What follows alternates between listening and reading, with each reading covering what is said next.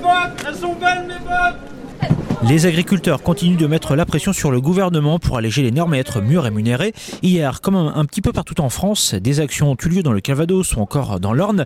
Euh, les agriculteurs en ont plein les bottes. Justement, pour le symbole, ils ont décidé de jeter leurs bottes hier après-midi devant la préfecture à Caen. Parmi eux, Paul, âgé de 39 ans, installé depuis quelques années dans le Calvados. Il a en fait repris la ferme de ses parents et se retrouve à la tête d'une soixantaine de vaches laitières. Paul attend avec impatience les annonces du Premier ministre prévues aujourd'hui censées répondre à ce mouvement de colère. Les aides, je suis pas forcément pour. Moi, je suis pour qu'on ait une meilleure rémunération de base. Parce que les aides, c'est un peu de la mendicité. Et la mendicité, enfin, je suis pas un grand fan.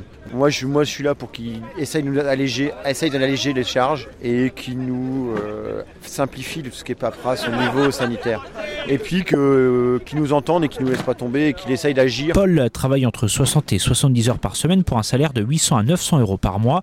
Pour cet agriculteur calvadosien, les autorités françaises ont leur part de responsabilité dans cette crise. J'allais dire, l'État veut qu'on va être plus clean que l'histoire, mais en fait, il nous laisse, il nous rémunère pas en fonction et on n'est pas forcément prioritaire dans ce, dans ce qu'ils achètent. Donc euh, c'est dommage quoi.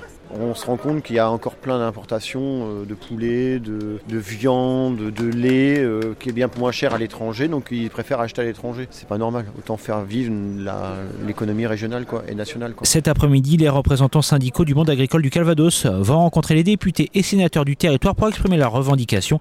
Par ailleurs, ils réfléchissent quant à la suite à donner à leur mouvement.